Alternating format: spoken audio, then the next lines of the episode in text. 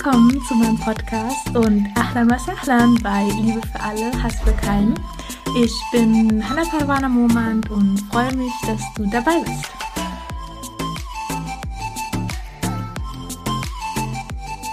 Assalamu alaikum und herzlich willkommen zu einer neuen Podcast-Folge. Liebe für alle, Hass für keinen. So, so schön, dass du da bist. Heute geht's inshallah weiter mit der Sira. Das letzte Mal ging es ja um Hamza radiallahu anhu, der Onkel des Propheten sallallahu alaihi wasallam und Omar ibn al-Khattab radiallahu anhu, der ja auch dann später der zweite Kalif wird. Und ich habe so ein bisschen erzählt, wie beide zum Islam gefunden haben. Mit Hamza habe ich angefangen. Also es ging halt darum, dass Abu Jahl hatte Muhammad sehr, sehr schlecht behandelt, hat in der Öffentlichkeit ihn beleidigt und geschubst und ja, ihn einfach sehr respektlos behandelt. Und als Hamza radiallahu anhu dann davon erfuhr, ist er natürlich sofort zu Abu Jahl gegangen, weil er auch sehr beschützerisch war. Also er liebte Muhammad sallam sehr dadurch, dass die beiden sich auch sehr nahe im Alter waren. Und genau dann gab es eine kleine Diskussion zwischen den beiden, wo Hamza radiallahu anhu dann in dieser emotionalen Situation bestätigt hat, dass er an Muhammad glaubt, an das, was er sagt. Und dann aber nach Hause ging und sich überlegte, okay, habe ich das jetzt nur gesagt oder ist das wirklich in meinem Herzen? Was soll ich machen? Und als er dann am nächsten Tag mit Muhammad geredet hatte und auch ein Dua gemacht hatte, erreichte der Iman sein Herz und sein Herz öffnete sich für den Glauben und so ja, war er dann Muslim geworden, konvertierte, akzeptierte den Islam. Und dann ging es ja noch um Umar radiallahu anhu, der auch der Neffe von Abu Jahl war und dadurch auch sehr von ihm beeinflusst und nicht so wirklich etwas mit dem Islam zu tun haben wollte, auch daran beteiligt war, viele Muslime zu foltern und letztendlich dann den Entschluss fasste, Muhammad umzubringen. Als er dann auf dem Weg war, sah ihn einer der Sahabi und fragte ihn aus, was er denn jetzt machen wollte. Und als er hörte, dass er eben Muhammad Islam umbringen wollte, hat er dann gesagt, ja, kümmere dich doch erstmal um deine eigene Familie. Dadurch, dass die Schwester und der Schwager von radiallahu anhu zum Islam konvertiert sind, er das aber nicht wusste, ging er dann zu den beiden und dort gab es eine kleine Rängelei und er hat dann begriffen, dass er zu weit gegangen ist, dadurch, dass seine Schwester auch anfing zu bluten durch diese Rängelei. Und ja, dann las er den Koran, also ein, ein Blatt, auf dem die Surat Taha stand, die las er und war dann so berührt von den Worten, welch schöne und edle Worte. Und ja, ging dann zu Muhammad und konvertierte zum Islam. Es gibt auch noch eine kleine schöne Geschichte, die ich letztes Mal nicht geteilt habe. Die ist aus der Zeit, bevor Umar anhu zum Islam konvertierte. Es war so, dass Ummu Abdullah sich in dieser Zeit gerade auf ihre Abreise nach Abyssinien vorbereitete. Es sind ja viele Muslime nach Abyssinien ausgewandert und darunter auch Ummu Abdullah. Sie wollte eben gerade ihre Sachen packen und dann abreisen, als Umar radiallahu anhu sie eben sah, wie sie ja mit Taschen da stand. Zu diesem Zeitpunkt war ihr Ehemann Amir dann auch nicht bei ihr und als sie sah, wie Umar radiallahu anhu dort eben stand, hatte sie auch kein richtig gutes Gefühl dadurch, dass Umar radiallahu anhu auch sehr viele Muslime gefoltert hatte. Und dann fragte aber Umar radiallahu anhu sie, wo sie denn hingehen möchte. Und sie war auch sehr selbstbewusst und antwortete dann, dass sie gehen werde, weil sie in Mekka eben unterdrückt wird und es hier eben nicht mehr lebenswert ist.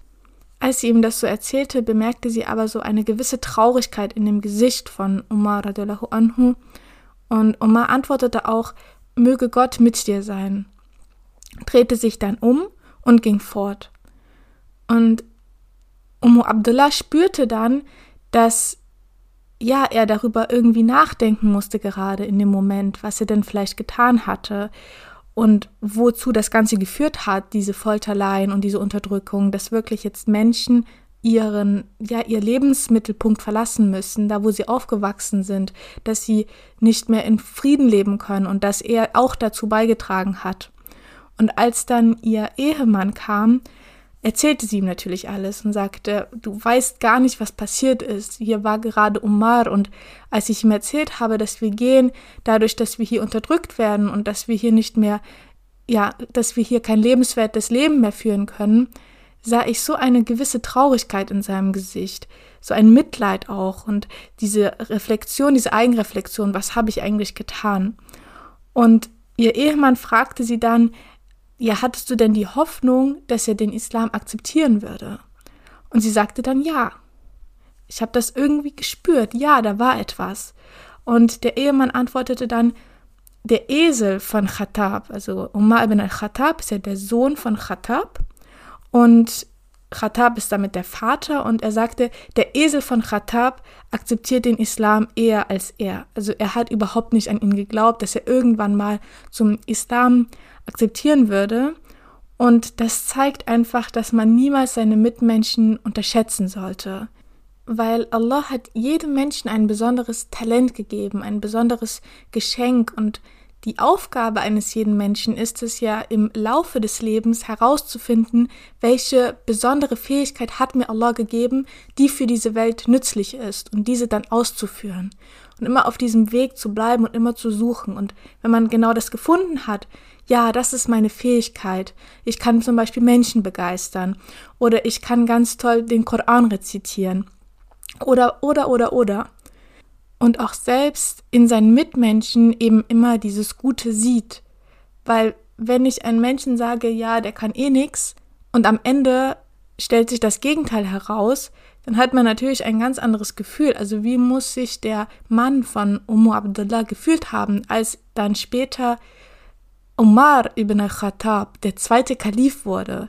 Ist ja, also Umar ibn al-Khattab hat so viel getan für die Muslime und ja, hat auch so viele Gebiete dann erobert, dass der Mann von Umar Abdullah, der eben diesen Kommentar setzte, ja, der Esel von Khattab wird eher Muslim als der Sohn von Khattab, sich bestimmt geschämt haben muss und auch vor Allah sagen musste, oh Gott, was habe ich denn über Umar ibn al-Khattab gedacht? Und deswegen sollte man seine Mitmenschen niemals unterschätzen und ihre Fähigkeiten immer hervorlocken und ihnen immer sagen, dass sie eben ja etwas Besonderes sind und dass sie etwas können und dass sie es weit bringen werden im Leben und andere dann zu motivieren, weil dann wird man selber auch eben diese Menschen begegnen, die einen dann auch motivieren und weiterbringen.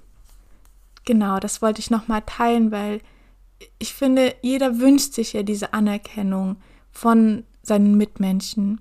Und wenn wir selber nicht damit beginnen, unsere Mitmenschen anzuerkennen für das, was sie tun und sie nicht zu unterschätzen, dann werden auch Menschen in unser Leben kommen, die uns dafür anerkennen, was wir tun und so können wir uns einfach einen freundlicheren Ort erschaffen, einen liebevolleren Ort, an dem wir uns wohlfühlen und weiter wachsen können.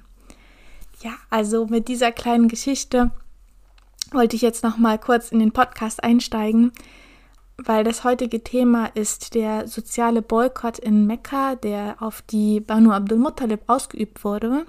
Die Situation in Mekka zu diesem Zeitpunkt war so, dass die Muslime, die nach Abyssinien ausgewandert sind, einen sicheren Zufluchts Zufluchtsort dort auch gefunden hatten, weil der König Anajashi sie eben nicht den Quraysh ausgehändigt hatte und sie sogar unter Schutz gestellt hatte und gesagt hat, dass jeder, der eben kommen möchte, der kann kommen und der ist hier sicher. Zweitens haben jetzt auch Umar und Hamza radiallahu anhuma den Islam akzeptiert, was ja auch nochmal einen riesen Einfluss hatte auch auf das ja, aktuelle Geschehen, weil die Muslime konnten jetzt dank Umar radiallahu anhu vor der Kaaba beten. Dadurch, dass man sich eben mit Umar radiallahu anhu nicht so gerne anlegen wollte. Drittens verstanden auch die Quraysh, dass man mit Muhammad nicht verhandeln kann. Also Muhammad nimmt weder Geld an, noch nimmt er einen besonderen Status an, noch nimmt er Tausende von Frauen an. Es war wirklich so, mit Muhammad konnte man nicht verhandeln, man konnte nicht ausmachen, ja, sie hatten es ja auch versucht, über den Weg zu gehen, du kannst einen Tag deine Religion ausüben, und wir alle werden das mit ausüben und einen Tag werden aber alle unsere Religion ausüben. Also wie so ein, ja, heute Islam und morgen dann Götzen anbeten. Und darauf hat sich Mohammed Islam natürlich auch nicht eingelassen. Weiterhin haben sie auch verstanden, dass man Abu Talib nicht bestechen kann. Und dazu kam auch noch, dass der Islam sich auch unter den Stämmen außerhalb von Mekka weiter ausbreitete. Es war nämlich so, dass 20 Männer aus der Anajd-Region, das war eine christliche Delegation, die kamen extra nach Mekka, um eben Informationen über den Islam zu bekommen. Also sie wollten wissen, was das für eine Religion ist. Und als sie dann mit Mohammed geredet hatten, akzeptierten diese 20 Männer, diese christliche Dele Delegation, den Islam. Und das ärgerte natürlich Abu Jahl vor allem, weil er dachte sich, okay, jetzt kommen schon Christen extra hierher, um den Islam zu akzeptieren. Also es ist jetzt nicht mehr so, dass Mohammed Islam außerhalb von Mekka geht und dort mit jemandem redet, sondern dass jetzt wirklich schon Menschen nach Mekka kommen, um den Islam zu akzeptieren. Deswegen dachte sich Abu Jahl, irgendwie müssen wir jetzt härtere Maßnahmen ja gegen die Muslime vornehmen. Wir müssen uns irgendetwas ausdenken, dass das nicht mehr so weitergeht. Und das hatte dann auch zur Folge, dass die Quraysh ja immer mehr die Muslime hassten, sodass es dann zu dem Entschluss kam, Muhammad umzubringen, weil sie eben keinen anderen Ausweg sahen. Also sie sahen, sie konnten ja nicht mit Muhammad verhandeln, deswegen sagten sie, okay, wir haben so viel versucht und nichts hat geklappt, jetzt können wir nur noch Muhammad umbringen.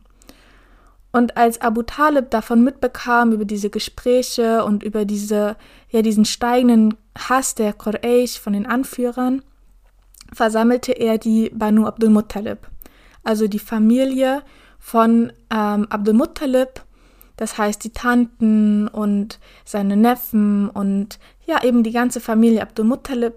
Und er sagte dann, ja, wir müssen Muhammad beschützen, weil wenn wir das jetzt nicht machen, dann wird er wirklich umgebracht werden.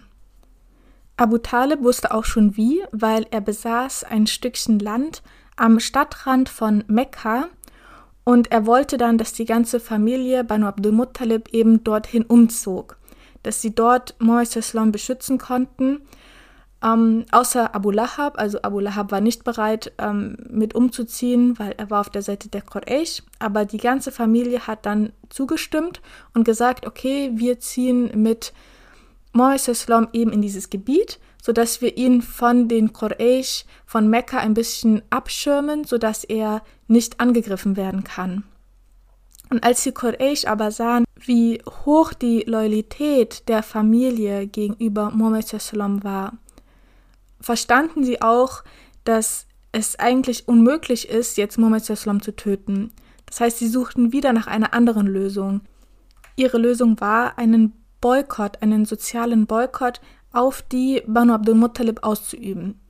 Was heißt das im Genauen? Das heißt, dass die Quraysh, die Einwohner von Mekka, eben nicht mehr mit den Banu Abdul Muttalib sprechen, noch handeln sie mit ihnen noch heiraten sie mit ihnen. Also das heißt, dass nichts mehr an sie verkauft werden darf und sie auch nichts mehr von ihnen kaufen, sodass sie komplett boykottiert werden. Und dieser Boykott sollte so lange gehen, bis sie Mohammed Islam ihnen übergeben, sodass sie ihn dann töten können.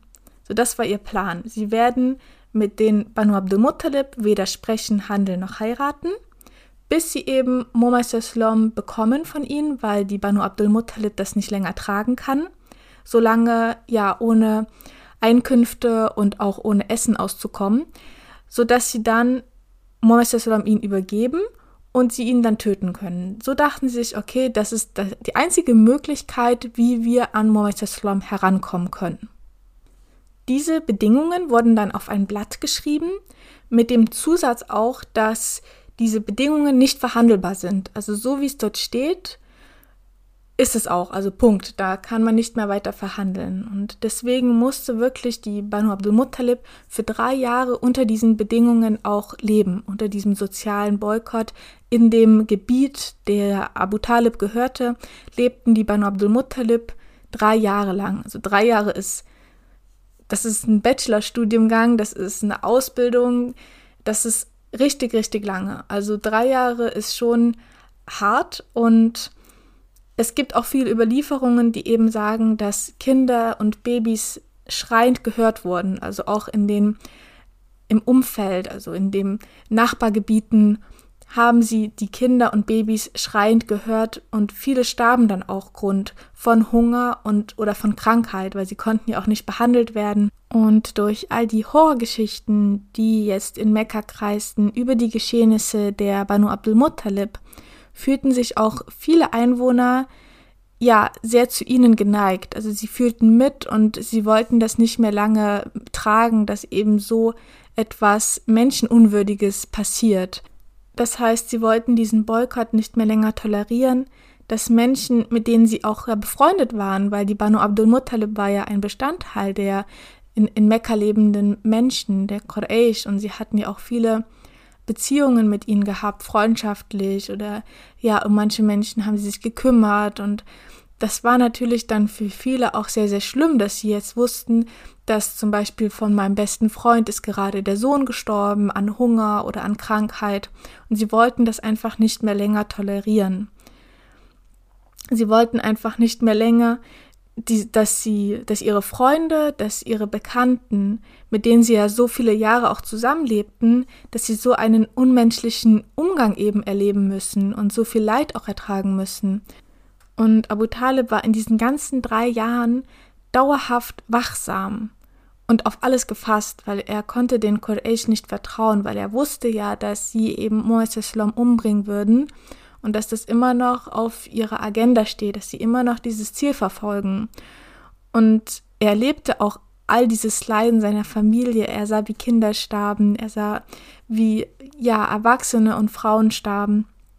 Und er achtete auch darauf, dass Mohammed immer woanders schlief weil dadurch, dass er den Quraysh nicht vertraute, war er immer darauf gefasst, dass ja ein, ein Mordanschlag auch passieren könnte. Deswegen achtete er immer darauf, dass Mohammed einmal in dem Zelt schlief und dann hat er das immer gewechselt. Also das heißt, dass am nächsten Tag hat dann Mohammed mit seiner Familie in einem anderen Zelt geschlafen und die Familie, die dort geschlafen hat, hat dann in dem Zelt von Mohammed geschlafen. Das heißt, sie haben immer durchgewechselt.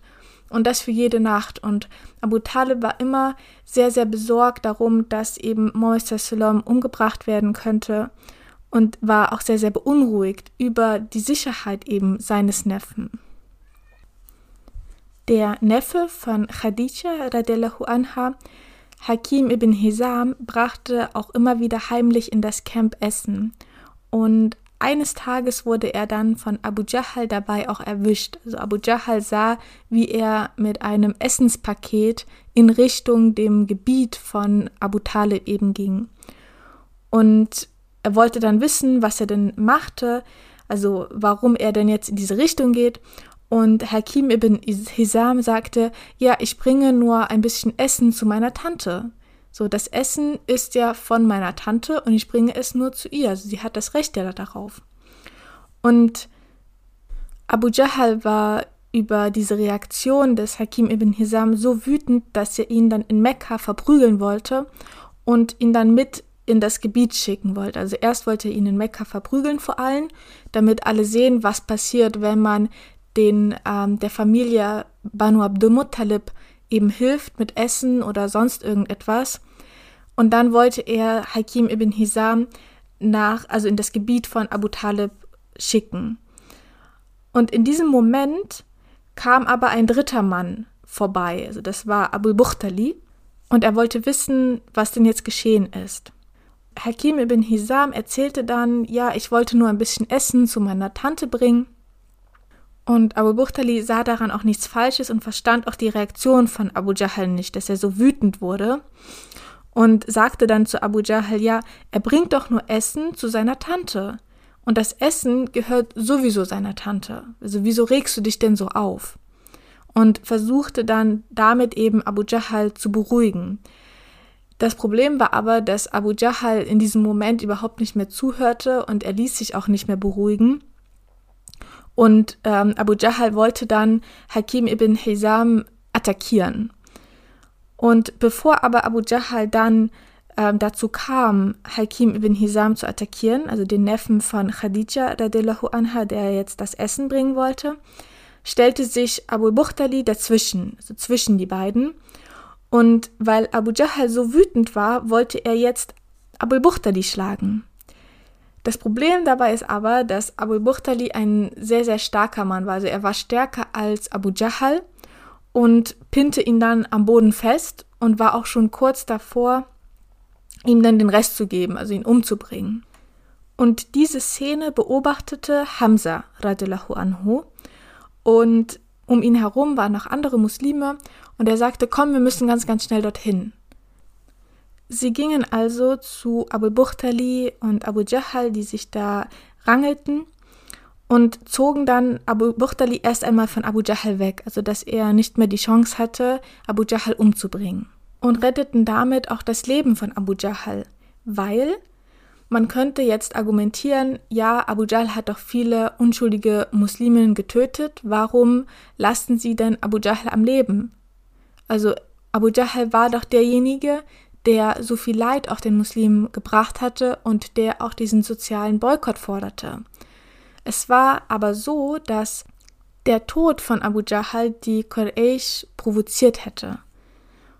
Das heißt, dass die Chancen noch schlechter dann stehen für die Muslime, irgendwann mal Frieden mit den Quraysh zu schließen.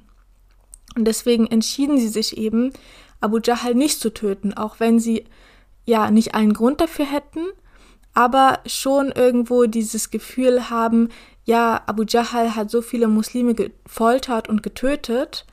Als erstes war es ja Umm Sumayya, die, die er getötet hatte, dass sie vielleicht gedacht hätten, ja, wir könnten ihn ja jetzt töten, aber sie taten es nicht, weil sie auch in die Zukunft blickten und vorausschauend dachten und sich sagten, ja, wenn wir Abu Jahl töten, dann wird nie irgendwann Frieden kommen und wir wünschen uns ja nur den Frieden. Und zweitens, wenn Leute aus der Umgebung sehen, wie wir es zulassen, dass ja ein, einer der Quraysh getötet wird, weil die Quraysh werden es immer so drehen, dass die Muslime daran schuld waren, auch wenn Abu Bukhtali zum Beispiel gesagt hätte, ja, ich war's. Ähm, sie hätten es immer irgendwie drehen können und deswegen schützten sie das Leben von Abu Jahl.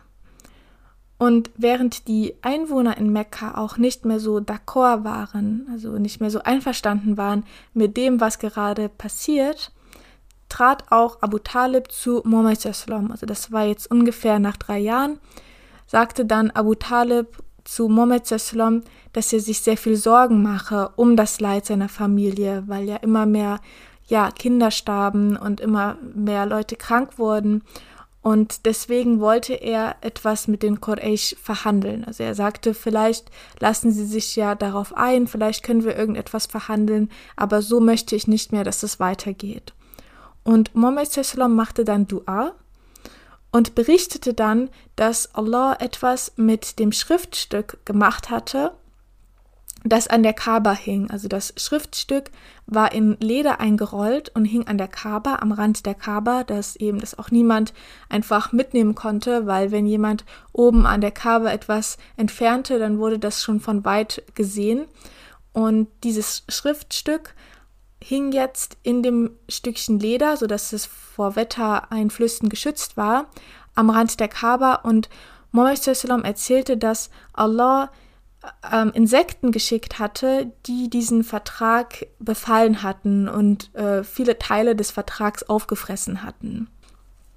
Zu dieser gleichen Zeit, wo Abu Talib sich eben dazu entschied, jetzt nach Mekka zu gehen und den Quraysh zu sagen, dass ihr Vertrag von Insekten zerstört wurde, machte sich auch eine Gruppe in Mekka bereit, mit Abu Jahl zu sprechen, weil sie wollten das Leid auch nicht mehr weiter tolerieren. Und sie wollten den Boykott dann auch beenden. Also auch in Mekka gingen so einige, ja, eine kleine Welle los, um diesen Boykott auch zu stoppen. Und als Abu Jahl und seine Leute dann Abu Talib sahen, der sich ja jetzt auf den Weg machte nach Mekka und sahen, wie er dort ankam, dachten sie zuerst, dass es endlich so weit war, dass sie Mohammed bekommen. dass sie endlich aufgegeben haben und dass Abu Talib jetzt hier ist, um ihnen seinen Sohn zu übergeben. Stattdessen aber forderte Abu Talib den Vertrag und berichtete, dass Allah Insekten geschickt hat in diesen Vertrag und dass er jetzt zerstört war. Und Abu Jahl weigerte sich aber, den Vertrag zu bringen. Also er wollte diesen Vertrag nicht bringen, er wollte nicht mit sich verhandeln lassen. Und das Gute war, dass die Gruppe, die sich jetzt bereit gemacht hatte, auch mit Abu Jahl zu reden, genau zu diesem Zeitpunkt auch ankam und auch den Vertrag forderte. Abu Jahl weigerte sich aber wieder. Also er wollte diesen Vertrag einfach nicht aushändigen und deswegen sagte dann Abu Talib, dass wenn das, was Mohammed sagt, wirklich passiert ist, dann wird der Boykott hier und jetzt beendet.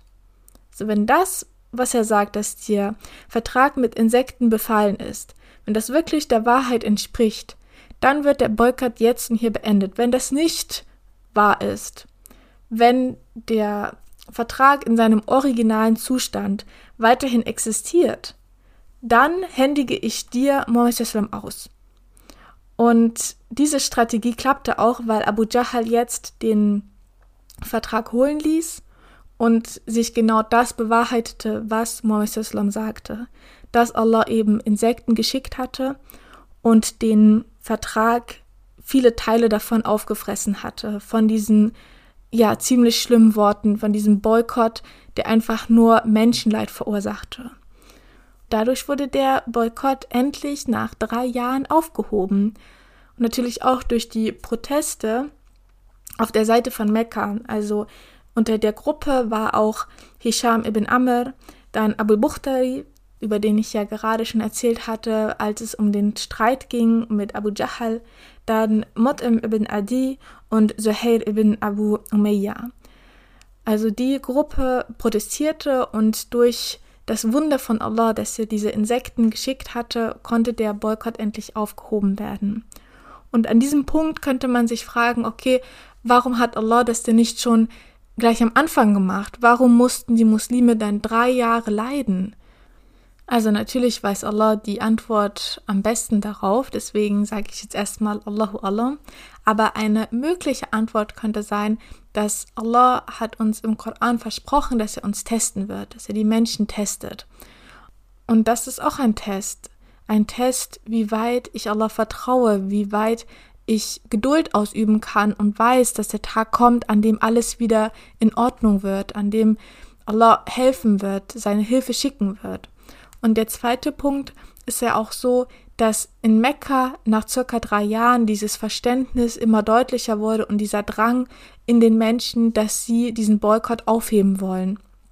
Und das haben wir auch gesehen. Also Abu Talib ist hingegangen, aber Abu Jahl hat sich weiter geweigert. Er wollte den Vertrag nicht aushändigen. Aber dadurch, dass jetzt auch innerhalb von Mekka die Gruppe kam und sagte, nein, wir müssen diesen Boykott beenden, wir müssen dieses Menschenleid beenden. Deswegen konnte auch das, der Boykott beendet werden, dadurch, dass auch innerhalb von Mekka etwas geschehen ist. Genau, deswegen diese drei Jahre wirklich eine sehr, sehr schlimme Zeit, die kann man nicht in den 20 Minuten, wo ich jetzt darüber berichtet habe, kann man natürlich dieses Leid nicht wirklich begreifen, aber man muss sich es wirklich vorstellen, wie viel Geduld und wie viel Schmerz die Musliminnen damals durchgemacht haben. Und ich weiß, ich konnte jetzt diesen drei Jahren Leid nicht gerecht werden in dieser kurzen Podcast-Folge, aber trotzdem ist es so wichtig zu verstehen, was die Musliminnen damals durchgemacht haben. Und ich hoffe, ich konnte das Verständnis ein bisschen nahe bringen, auch wenn ich es natürlich nicht wirklich, ja, drei Jahre Leid nicht wirklich gut hier abzeichnen konnte. Aber inshallah konnte ich dir mit dieser Podcast-Folge wieder einen weiteren Einblick in das Leben des Propheten sallallahu alaihi wasallam geben und bedanke mich ganz, ganz herzlich bei dir, dass du ja bis jetzt dran geblieben bist, dass du mir zugehört hast. Und dann hören wir uns inshallah das nächste Mal bei der nächsten Podcast-Folge wieder. Mach's gut bis dahin, pass auf dich auf, hab einen wunder wunderschönen Tag. Ma'assalam.